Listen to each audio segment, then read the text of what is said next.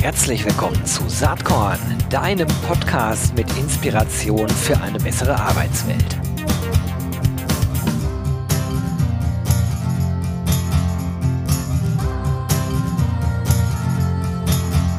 Hallo und herzlich willkommen zum Saatkorn Podcast. Ich weiß, dass ich fast jede Folge damit äh, beginne. Heute freue ich mich ganz besonders. Ihr könnt es wahrscheinlich schon nicht mehr hören, aber es ist leider wahr. Ich freue mich heute ganz besonders, denn ich habe jemanden zu Gast, den ich erstens sehr mag, zweitens schon sehr lange kenne der drittens irgendwann mal in meine Fußstapfen getreten ist, aber viertens inzwischen so viele eigene, neue, spannende äh, Wege beschreitet, dass wahrscheinlich eine halbe Stunde viel, viel, viel zu kurz ist. Es ist eine facettenreiche, schillernde Persönlichkeit. Er, er selbst nennt sich Sinnputgeber. Äh, und jetzt klingeln bei euch wahrscheinlich schon die Alarmglocken. Ist niemand anders als Nico Rosa an Bord. Hi Nico.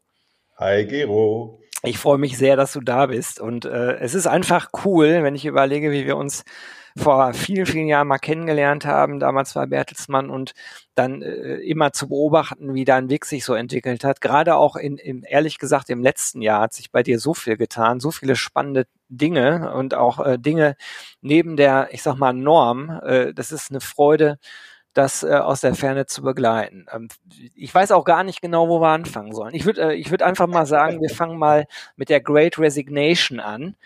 Äh, wir haben jetzt Anfang März und äh, du hast in den letzten drei Jahren oder vier Jahren einen Job aufgegeben, der äh, gut dotiert war, sehr angesehen bei Bertelsmann äh, im äh, gehobenen Management, äh, bist dann Professor geworden, äh, hast aber jetzt auch gesagt, auch nö, äh, mache ich erstmal nicht weiter. Ich schreibe jetzt äh, Heavy Metal Bücher und weiß noch nicht, wie es weitergeht. so fasse ich das mal von außen zusammen.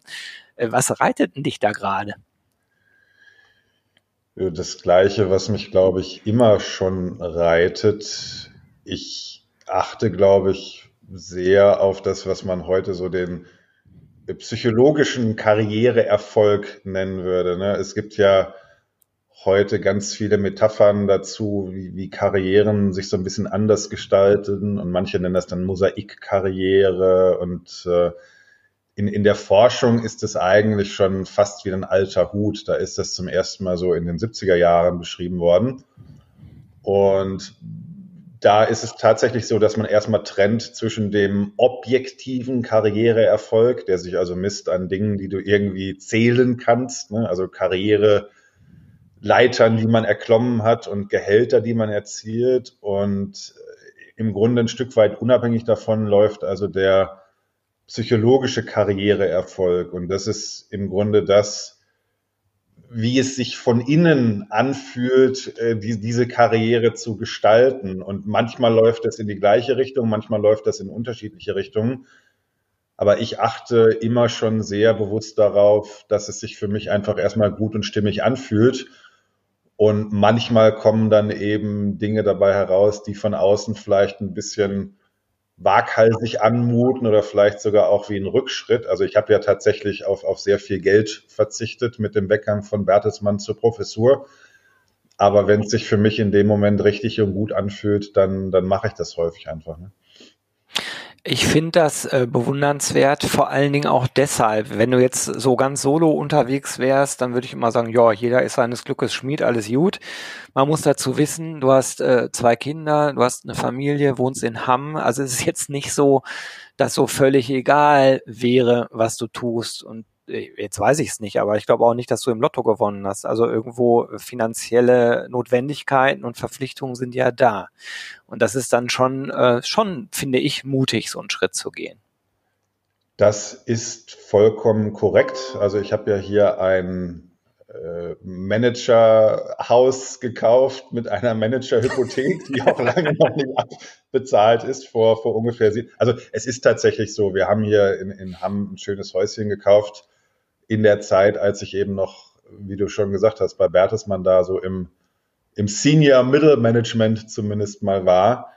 Und äh, die Hypotheken wollen ja bedient werden. Also ich habe zum einen den Vorteil, dass meine Frau selbst auch äh, Geld nach Hause bringt. Die, die leitet in dritter Generation hier ein kleines Familienunternehmen haben mit, mit 15 Leuten. Da wird man jetzt auch nicht Millionär von, aber äh, also man fällt eben auch nicht ins Bodenlose. Das haben wir natürlich vorher immer lange diskutiert, was, was ich auch so machen darf und so, dass es der Familie auch gut geht. Und zum anderen, da sind wir eigentlich wieder bei dem Thema hier Mosaikkarriere und so weiter. Ich habe natürlich so ein Stück weit auch den Luxus, dass ich jetzt auch da ich die Professur aufgegeben habe, nicht komplett bei Null anfangen muss, sondern ich habe im Grunde 2008 mich zum ersten Mal selbstständig gemacht mit dem Thema Coaching, parallel zur Promotion damals noch und hatte im Grunde ja bei Bertelsmann einen sehr, sehr tollen Chef über acht Jahre, das, das weißt du ja auch. Mhm. Und mit dem habe ich im Grunde gleich bei meinem Eintritt ausgehandelt, dass ich diese Selbstständigkeit eben auf kleiner Flamme weiterführen durfte. Und es hat sich dann über die Jahre vom Schwerpunkt her ein bisschen verlagert. Also am Anfang war das tatsächlich immer noch so klassisch Einzelcoaching und hat sich dann im Grunde über meine Rolle bei Bertelsmann mehr entwickelt in Richtung Vorträge und, und Workshops für Firmen und so weiter. Und jetzt rein finanziell, wenn wir direkt über Zahlen reden, aber ich habe zum Beispiel gest, nicht gestern, sondern im letzten Jahr mit diesen äh, selbstständigen Tätigkeiten schon noch ein bisschen mehr verdient als zum Beispiel bei der bundesdeutschen W2-Professur herumgesprungen ist. Und meine Frau, die halt von, von Haus aus, glaube ich, ein bisschen mehr Gottvertrauen hat, als ich die dann, ach ja, dann machst du jetzt einfach noch ein bisschen mehr davon und dann geht es sich irgendwie aus. Ah, das ist interessant. Ähm, ist auch cool, also diesen Rückhalt zu haben, äh, das ist, glaube ich, glaube ich, also wär, wäre für mich wichtig, sage ich mal so. Ähm, jetzt bist du wirklich ein toller Redner. Ich habe dich ja auch schon ein paar Mal gehört und gesehen äh, und ähm, auch mitgekriegt, wie die Leute so auf dich reagieren. Das ist super. Es ist auch wenig verwunderlich, weil du natürlich inhaltlich sehr viel äh, Spannendes zu erzählen hast. Du bist ja auch Autor. Ich, das habe ich jetzt nicht ganz genau am Schirm. Ich glaube, du hast dein, äh, dein viertes Buch rausgebracht äh, im Dezember. Ne? Das letzte war Management, Coaching und positive Psychologie. Stärken, stärken, sinnvoll wachsen. Ähm, das ist im Dezember rausgekommen ist, äh, glaube ich, auch ganz gut in den, in den äh, Bestsellerlisten gelandet auf Amazon, ne? in, dem, in dem ganzen Wirtschaftsbereich zumindest. Ja, ich habe gerade tatsächlich jetzt zum ersten Mal eine Abrechnung bekommen vom Verlag. Also es ist danach gesehen tatsächlich das erfolgreichste Buch, was ich bisher geschrieben habe. Ja, gratuliere, super. Wobei das tatsächlich jetzt auch nur, nur das erste Quartal ist. Und da muss man natürlich auch immer sehen, das war jetzt ein weiteres Fachbuch im Haufe Verlag und ich finde Haufe ganz toll, weil die eine ganz tolle Unterstützung bieten bei der Erstellung und Lektorat. Und das ist dann immer wirklich ein sehr, sehr äh, hochwertiges Produkt, um es mal so auszudrücken. Auf der anderen Seite ist das natürlich ein, ein Fachverlag und das Buch kostet 40 Euro. Da weißt natürlich genau, da lande ich jetzt nicht mit auf der Spiegel Bestsellerliste. Ne? Also das ist jetzt dann auch nichts, wovon man irgendwie alleine leben könnte, sondern das Buch ist wahrscheinlich wiederum ein, ein Vehikel, über das dann andere Dinge entstehen. Ne? Also zum genau. Beispiel solche Vorträge. Und das heißt, wenn, wenn man das jetzt sozusagen als Business Model sehen würde, dann ist das Buch eigentlich eher eine, eine Marketingmaßnahme, eine sehr aufwendige. Und äh, das, das lohnt sich dann nach hinten raus über die, über die Dienstleistung. Äh, andererseits, ich muss dich einmal kurz korrigieren, also jetzt dann kommt ja doch wieder der Autorenstolz durch. Es ist das fünfte, ne? Ja, also wenn man die verdammte Dis mit einrechnet, ist es sogar schon das sechste, ja. aber sagen wir mal fünf. Ich werde die fünf Bücher, die werde ich alle mal äh, einfach in den Shownotes verlinken. Äh, über das sechste sprechen wir gleich noch. Das ja. äh, heben wir uns für den Schluss auf hier. Ähm, diese Bücher, äh, unter anderem ja auch Arbeit besser machen, also wie ich finde, so ein Standardwerk rund um diese ganzen äh, New Work-Gedanken, immer natürlich aus der positiven Psychologie-Schiene betrachtet. Das ist ja das, äh, wo du ursprünglich mal herkommst und dich auch ja. weitergebildet hast. Dann Führen mit Sinn, das war sehr pragmatisch äh, gemacht, also eigentlich ein Büchlein, kann man schnell ja. durchlesen, ja. mit vielen Tipps, äh, ähnlich übrigens wie besser arbeiten, diese Impulse für eine menschliche Arbeitswelt, menschlichere Arbeitswelt. Also es sind super Sachen, äh, aber eben alles Fachbücher und äh, ja. bieten aber natürlich eine Grundlage, um darauf basierend dann Vorträge zu halten. Was mich nochmal interessiert, und ich kann das fragen, weil du das selbst schon sehr öffentlich behandelt hast, ist das Stichwort äh, Depression. Also wie bist du eigentlich zur positiven Psychologie gekommen? Und ähm, du hast es äh, schon offiziell auf Facebook oder irgendwo äh, schriftlich niedergelegt, dass du in deiner Jugend, speziell in deinem Austauschjahr äh, in den USA, sehr unter Depressionen gelitten hast. Ist das vielleicht auch ein Grund mit, warum du heute diese innere Unabhängigkeit hast, dein Leben wirklich eher an diesen Dingen auszurichten, was dich selbst mit Freude erfüllt und nicht immer unbedingt den gängigen Konventionen zu folgen? Ja, das spielt auf jeden Fall mit da rein. Also es hat mit Sicherheit erstmal dafür gesorgt, dass ich überhaupt Psychologe geworden bin. Als ich mit 16 in die USA gegangen bin zu diesem Austausch, hatte ich, glaube ich, so leise im Hinterkopf, dass ich mal Jura studieren würde, weil das, glaube ich, auch etwas war, was meine Eltern dann erfreut hätte. Meine Mutter hat äh, Zeit ihres Lebens am Oberlandesgericht hier in Hamm gearbeitet und ich hatte auch mal ein Praktikum, so drei Wochen in der Schulzeit gemacht. Und das Thema Jura, Anwälte, das war schon sehr präsent, ohne dass mir das jetzt so vorgeschrieben worden wäre. Und im Grunde durch diese Erfahrung in den USA, also wirklich einfach der, Teil, wo es mir selbst sehr schlecht ging, aber auch fairerweise der Teil, wo man äh, an der Schule, wo ich war, Psychologie tatsächlich als Schulfach belegen konnte, als freiwilliges Schulfach, hat mich das dann sozusagen sehr inspiriert. Ähm, ich weiß gar nicht, ob es das mittlerweile in Deutschland gibt, aber äh, ich bin ja jetzt auch schon Mitte 40 und damals konnte man Psychologie definitiv an meiner Schule nicht belegen, sondern maximal vielleicht so Sozialpädagogik. Und da habe ich damals gedacht, hey, das, das kriegst du zu Hause nicht, das nimmst du auf jeden Fall mal mit. Und so über die eigene Erfahrung, wie, wie das häufig das Klischee ist, mir geht's nicht so gut, vielleicht geht's auch darum, mir selbst irgendwie zu helfen, aber eben auch über das Kennenlernen der Psychologie als Schulfach bin ich dann im Grunde mit dem Wunsch aus diesem Jahr nach Hause gekehrt, ich möchte Psychologie studieren und das habe ich auch durchgezogen. So jetzt fairerweise habe ich studiert von 98 bis 2004. Da gab es die positive Psychologie in der Form noch gar nicht, beziehungsweise war das gerade überhaupt in dem Anfangsstadium und noch nicht nach Europa herübergeschwappt. Ich glaube, die Initialzündung zur Hinwendung zur positiven Psychologie ist dann in der Zeit der Promotion gekommen, 2005 bis 2010 wo ich im Grunde zwischendrin mal gemerkt habe, naja, grundsätzlich der Weg mit der Promotion, das ist schon gut und richtig. Aber ich hatte mich da so ein bisschen verrannt mit dem Thema, mit, mit dem Umfeld. Also ich habe im Grunde relativ schnell gemerkt, ich möchte das eigentlich nicht durchziehen.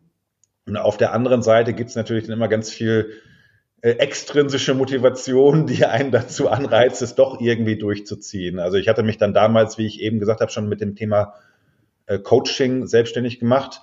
Und auf der anderen Seite, wenn du erstmal ein paar Jahre investiert hast und, und die Eltern vielleicht dich auch ermutigen, dann hast du natürlich irgendwie diesen inneren Konflikt, soll ich doch weitermachen?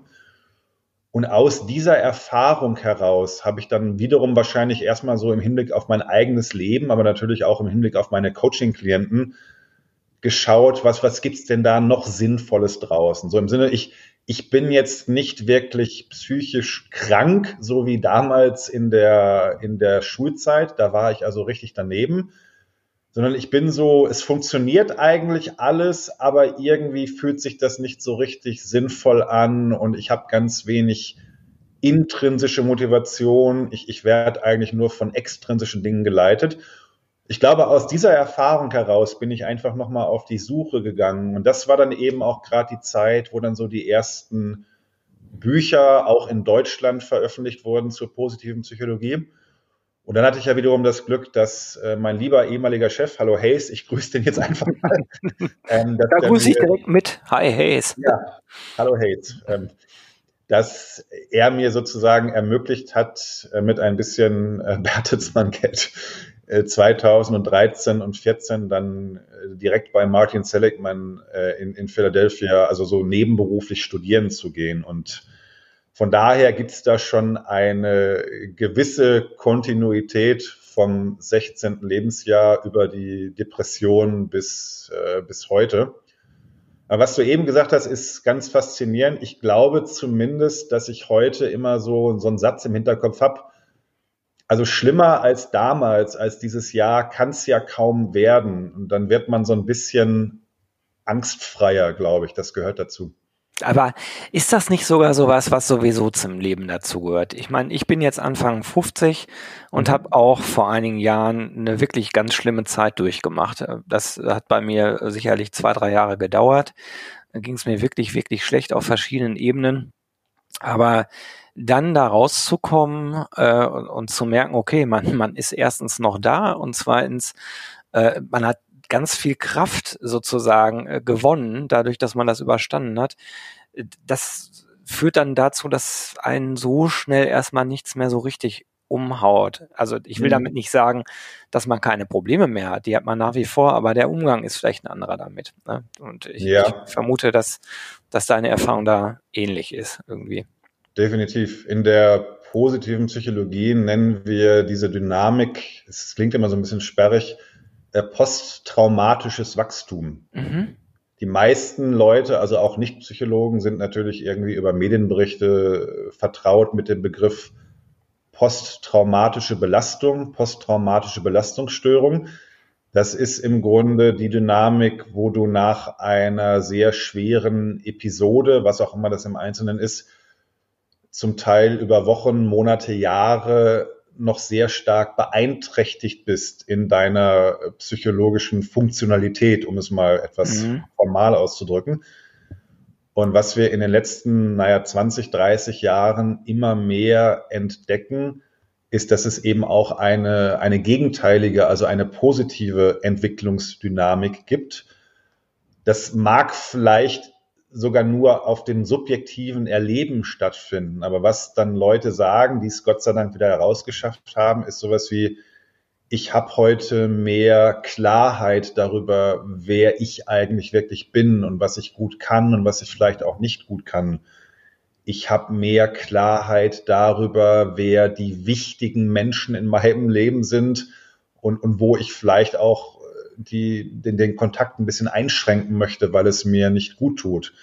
Manche Leute beschreiben das so ein Stück weit als spirituelle Entwicklung. Ne? Also ich fühle mich jetzt irgendwie geläutert und, und fühle viel mehr Verbindung zu etwas Größerem. Also das sind so typische Zeichen für das, was wir heute als posttraumatisches Wachstum bezeichnen.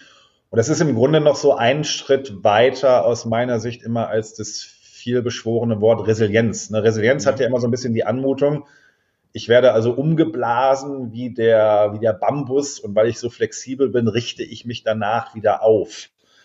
Und das ist ja sozusagen ein, ein Zurückkehren in den früheren Zustand. Posttraumatisches Wachstum sagt im Grunde, wenn es richtig gut läuft und du dich dem gestellt hast und es verarbeitet hast, dann kommst du zumindest subjektiv tatsächlich auf so ein, ein höheres mhm. funktionales Niveau. Ne?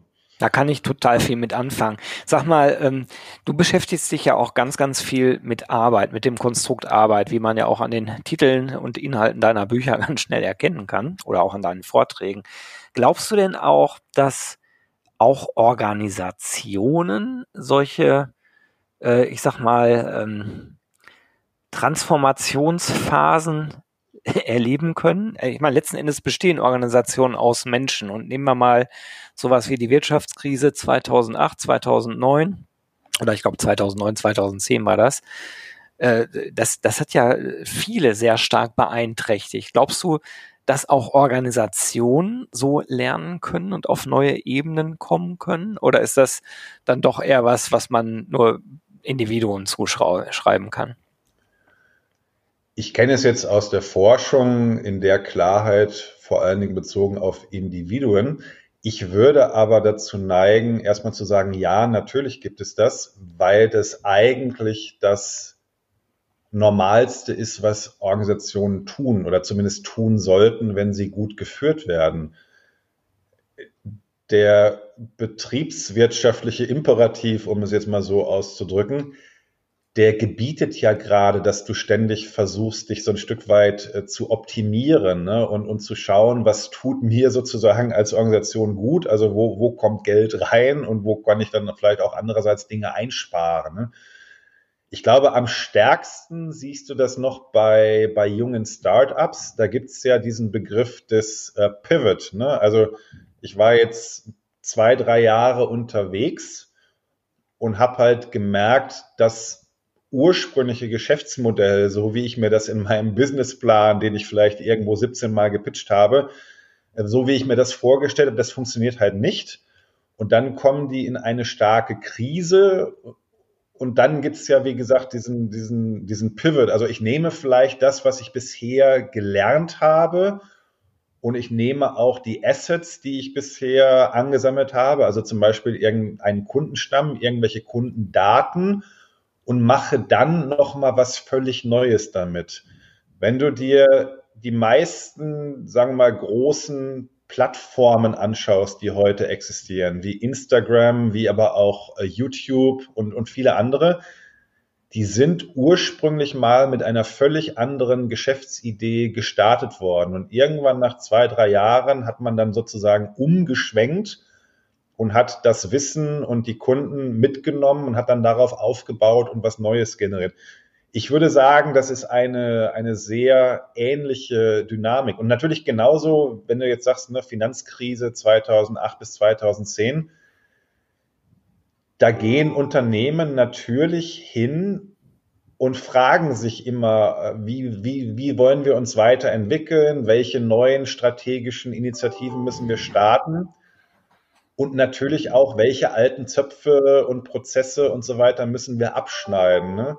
Von daher würde ich immer sagen, für Unternehmen ist es eigentlich was ganz Natürliches, vielleicht sogar etwas natürlicher als beim Menschen. Das ist witzig, sehe ich nämlich genauso. Ich habe eben auch ganz bewusst nicht das Beispiel der Pandemie genommen, also die, die letzte Krise, die im Grunde genommen ja gerade noch andauert, äh, wo man ja auch sehen kann, und das ist, äh, ist durchaus eine enge Verbindung auch zu deinen Büchern, wie sich äh, Arbeit, vor allen Dingen Wissensarbeit verändert. Ich glaube, diese ganzen Veränderungen von räumlicher und zeitlicher Flexibilität, von mehr Fokus auf Diversität, äh, New Leadership und so weiter, das wäre alles sowieso gekommen. Aber ich glaube, dass die Krise regelrecht äh, ein Katalysator dafür ist, dass es einfach schneller stattfinden musste. Also ist ganz ja, spannend äh, und so so lese ich halt auch deine Bücher. Also sehr interessant, sowohl auf der Individualebene darüber nachzudenken, als auch wenn man in der Führungsrolle ist, äh, zu überlegen, was was hat das eigentlich mit der Organisation zu tun. Ja. Ganz spannend. Ich glaube, so ein, so ein Business ist ja letztlich auch einem viel stärkeren Veränderungsdruck unterworfen. Also wir haben ja als Menschen, zumindest hier so in, in westlichen Gefilden, den Luxus, wir brauchen uns ja nicht zwingend ständig verändern, um zu überleben. Ne? Ob man dann ja. irgendwann mit sich selbst noch so glücklich wird, wenn man sich lange nicht verändert hat, oder ob andere Menschen mit einem glücklich werden, das steht ja nochmal auf einer anderen Karte sozusagen. Aber als Business hast du ja in der Regel gerade wenn sich die Umwelten sehr stark verändern, einfach den Druck, wenn ich mich nicht mitwandle, dann bin ich halt irgendwann nicht mehr relevant für die Umwelten und dann höre ich auf zu existieren. Den Druck haben Menschen, glaube ich, ich würde sagen, Gott sei Dank nicht im, im gleichen Maße. Und auf der anderen Seite kann es einfach sein, dass du durch äußere Umstände in eine schwere Krise gerätst, so wie ich damals mit, mit 16. Also eine, ich sage mal, so eine handelsübliche Pubertät ist ja per se schon nicht immer ein Zuckerschlecken. In der Tat. Aber wenn du dann noch in eine äh, Umwelt hineingeworfen wirst, damals, das kann ich jetzt nicht alles in, in Ruhe erklären, aber also ich war da im Grunde ein Jahr sehr, wirklich sehr alleine und habe im Grunde bar jeglicher vertrauensvollen menschlichen Verbindung existieren müssen. Das ist natürlich nochmal was anderes als, als die ganz normale Pubertät. Und auf der anderen Seite, du hast es jetzt möglicherweise schon hinter dir mit Anfang 50, ich werde bald 44. Ich merke natürlich gerade auch so die, die typischen Anzeichen. Ich will, ich will noch gar nicht sagen Midlife Crisis, aber einfach so diese, diese Veränderung. Ne? Ich habe ich hab das letzte Woche getwittert. Letzte Woche ja, ich habe es gelesen. Meine Tochter wollte zum ersten Mal nicht auf meinen Kopf auf dem Weg zum Kindergarten und dann merkte sofort, ey Scheiße, das wird jetzt echt anders, ne? Und weiß nicht, und ich krieg eine, du hast, glaube ich, noch alle deine Haare, ich krieg eine Glatze und also ich glaube, jeder Mensch läuft einfach durch diese ganz natürlichen Krisen, äh, denen man sich stellen muss, idealerweise. Und manchmal kommen dann eben noch so, so ungeplante Krisen dazu. Ne? Und dann musst du dich eben auch weiter verändern. In der Tat. Ich weiß, äh, dass eine große Stütze für dich die Musik ist. Äh, auch da haben wir eine gewisse Parallele, ähm, ähm, die uns da an der Stelle auf jeden Fall eint. Was viele nicht wissen, du bist ja auch Politiker. Und äh, du leitest, äh, guter Übergang, ne? Äh, ja. Du leitest das Ministerium für Schwermetall. Äh, wer sich jetzt äh, am Kopf kratzt und fragt, was ist das denn, der möge auf Facebook einfach mal at äh, Metal Ministerium suchen oder einfach das Ministerium für Schwermetall. Mhm. Und dann stellt man fest, äh, dass Nico Rosa auch Minister ist. Äh, sehr amüsant äh, und auch kulturell, zumindest in meinem Geschmackshorizont ansprechend, ähm, Dinge kommuniziert, die auch auf große Resonanz stoßen. Damit aber nicht genug was ich ja spannend finde, und jetzt können alle, die sich nur für positive Psychologie, Arbeitswelt und so weiter interessieren, getrost abschalten. Aber alle, die den härteren Klängen der Musikgeschichte frönen, äh, die sollten jetzt die Ohren spitzen, denn Nico äh, ist Autor auch ab Juni, ab dem 14. Juni, um genau zu sein, bei dem von mir sehr geschätzten äh, Verlagsableger Heine, ich glaube Hardcore sogar, ne? Heine Hardcore. Und da kommt das Buch raus, Hard, Heavy and Happy. Heavy Metal und die Kunst des guten Lebens. Da freue ich mich schon wahnsinnig drauf. Ich habe natürlich auch in den Umfragen dazu mitgemacht. Aber was ja. hat's denn damit auf sich, Nico? Ja, ich bin total froh, dass ich eigentlich ursprünglich mal vom Verlag angesprochen wurde. Also ich musste mich gar nicht irgendwo groß verdingen mit einem, äh, ja, mit einem Manuskript oder so, sondern also der Ursprung der Geschichte war, dass vor ein paar Jahren mal eine Studie sehr steil gegangen ist. Also die wurde dann nicht nur irgendwie im Metal Hammer äh, verarbeitet, sondern das hat es dann auch bis in, in Welt und Bild und, und ich glaube auch Zeit und so geschafft wo eine Forschergruppe festgestellt hat, dass Metal-Fans so in der Lebensmitte glücklicher sind als der, der Normalbürger. Und das hat natürlich so ein bisschen dann, also vielleicht auch ein bisschen mit Augenzwinkern, aber trotzdem ganz viel Aufsehen erregt, weil man natürlich schon das Gefühl hat, Heavy Metal ist doch eigentlich eher so eine aggressive und häufig auch depressive äh, Musik und die Leute sehen auch ein bisschen wild aus mit ihren Klamotten. Und dass jetzt ausgerechnet diese Leute glücklicher sein sollten als jetzt einfach Otto Normalverbraucher, das hat, glaube ich, dafür gesorgt, dass das Ganze sehr viel Aufsehen erregt hat. Und daraufhin, das hat aber tatsächlich jetzt fairerweise, also auch hier für alle angehenden Autoren, das hat von vorne bis hinten jetzt ungefähr drei Jahre gedauert, hat man angefangen, so, so Ideen zu jonglieren. Und deswegen geht es jetzt in dem Buch auch gar nicht so sehr um die Musik an sich. Also natürlich geht es um Metal-Musik und es gibt auch ganz viele Zitate aus Songs und so weiter. Aber es geht eigentlich im Schwerpunkt, und das, das passt ja wieder zu mir, weil ich eben Psychologe bin, um das Lebensgefühl als, als Metalhead. Also was macht die Musik mit uns? was machen wir mit der Musik, damit es uns gut geht im weitesten Sinne. Und interessanterweise gibt es mittlerweile auch ganz viele Studien dazu. Also zur Frage, ne, wie unterscheiden sich Metalheads in ihrem Denken, in ihrem Fühlen vom, vom Nicht-Metalhead. Und von daher natürlich erzähle ich auch ein paar Dönnekes und es ist auch ein bisschen autobiografisch geprägt.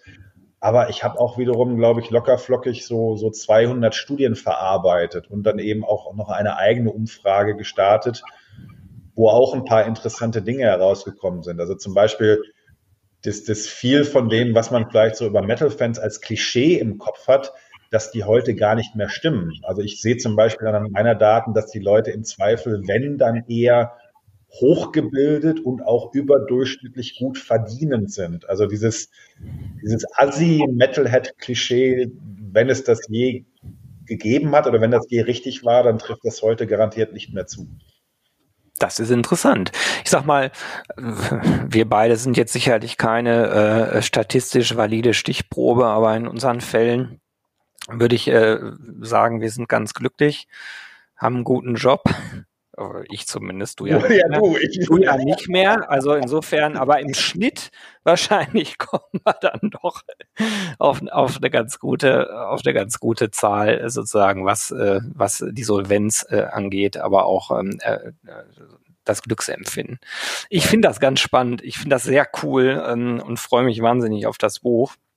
Ich werde das natürlich hier weiter verfolgen. Ich könnte jetzt auch eine Stunde weiter schnacken, äh, aber die 30 Minuten sind leider echt schon rum, was ich schade finde. Aber äh, hast du noch irgendeinen Inspirationstipp? Du bist ja einer, der viel liest, mit sehr offenen Augen durch die Weltgeschichte läuft. Gibt es irgendwas, was du den ZuhörerInnen hier noch mit auf den Weg geben möchtest? Ja, ich habe natürlich in den letzten Wochen und Monaten durch die Recherche am Buch vor allen Dingen auch Metal-Literatur gelesen. Das, das will ich den Leuten jetzt nicht unbedingt ans äh, Herz legen das letzte Buch, was mich so aus der psychologischen Ecke sehr fasziniert hat, da habe ich auch noch ein bisschen was in, in mein ne, anderes Buch, also in das Coaching-Buch eingearbeitet, ist von einer noch relativ jungen äh, Forscherin von der University of Pennsylvania. Da, ist, da gehört ja auch die, die Wharton Business School dazu. Und die Dame heißt Katie Milkman, also wirklich wie, wie der Milchmann. Und ich habe es jetzt gerade nicht mehr neben mir liegen, aber ich meine, es heißt einfach uh, How to Change. Aber wenn ihr sucht uh, Katie Milkman und Change, werdet ihr das finden. Und da ging es eben ganz viel um uh, persönliche Veränderungsprojekte, wie ich ja. eben auch vielleicht mir dabei helfen kann, Ziele zu erreichen. Und sie ist jetzt nicht so sehr die ganz klassische Psychologin, sondern sie kommt wirklich eher so aus der Ecke Behavioral Economics. Und die haben zum Teil dann nochmal etwas andere Ansätze, als wenn man jetzt so ganz klassisch durch die Psychologenbrille schaut. Und da habe ich einfach viel Neues nochmal für mich gelernt und das fand ich gut, deswegen würde ich das gerne empfehlen. Also die. Katie Milkman. Ja, ich habe es schon gefunden. Also kommt in die Shownotes mit rein, heißt How to Change the Science of Getting from Where You Are to Where You Wanna Be. Ähm, genau. Hört sich interessant an. Packe ich in die Shownotes. Letzte Frage von mir noch. Hast du, äh, bist du in der Lage, hast du Bock, äh, dein aktuelles Buch einmal in, den, in die Saatkorn-Lostrommel reinzupacken oder ist das äh, eher nicht machbar? Ich kann das auch dreimal reinpacken. Oh, ja, oh, Hilfe, okay, ja, umso cooler. Du, äh, äh Hinweis dazu auch nochmal für alle angehenden Autoren. Äh, Fachbuchverlag gehört meistens dazu, äh, dass man die ersten 250 Exemplare erstmal selbst kaufen muss. Also es, ist, es ist ja wirklich einfach die Wahrheit. Ich, ich freue mich auch jetzt total über das Buch bei Heine weil ich mir zum ersten Mal wie ein Autor vorkomme. Ich kriege nämlich tatsächlich einen Vorschuss. Ansonsten ist das so, dass Sehr man selbst cool. mal reinbuttern muss. Äh, von daher, ich habe noch ein paar, gerne auch drei. Ja, super. Die packen wir rein. Äh, wer eins gewinnen möchte, der schicke mir doch einfach an die E-Mail-Adresse gewinne at saatkorn.com eine E-Mail mit dem Betreff äh, Rose, wie Nico Rose, einfach nur der Nachname, Rose. Und ja, dann werden drei Exemplare verlost. Packt bitte eure Postadresse dazu, dass wir die auch entsprechend versenden können. Lieber Nico, das war eine Riesenfreude, mit dir zu sprechen. Ich werde weiterhin sehr aufmerksam verfolgen, äh, was du so machst. Werd definitiv auch Hard and Heavy äh, und Happy kaufen. Das bestelle ich mir jetzt gleich im Anschluss, dass ich es auch am 14. Juni äh, da, da liegen habe und wünsche dir Dankeschön. jetzt erstmal alles Gute, viel Spaß bleib weiterhin äh, glücklich und ähm, ja, so, äh, so offen für das, was das Leben dir zu bieten hat. Ich finde das total inspirierend und sage jetzt erstmal Danke. Sehr gerne. Alles Gute, Gero. Tschüss. Jo, das war diese Saatkorn-Podcast-Episode, aber ich habe noch was für dich.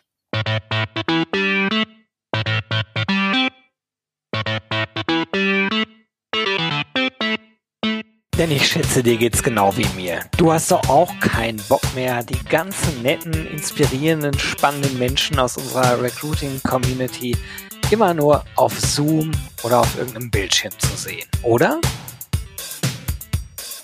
Ich würde sagen, uns beiden kann geholfen werden. Und zwar am 14. und 15. Juni 2022 in Berlin. Da findet nämlich das RC22 Festival statt. Unter anderem mit Kaba Yonossi, mit Fissmann Personalvorständin Frauke von Poyer, mit der Professorin, Aufsichtsrätin und Gründerin Dr. Jasmin Weiß oder mit dem US-Bestseller-Autor John Strelecki. Am besten gehst du mal direkt auf die Webseite www.rc22.de. Da findest du alle bisher feststehenden SpeakerInnen und es gibt auch Early Bird Tickets. Würde mich total freuen, wenn wir uns da treffen. Alles Liebe und bis bald live und in Farbe. Tschüss.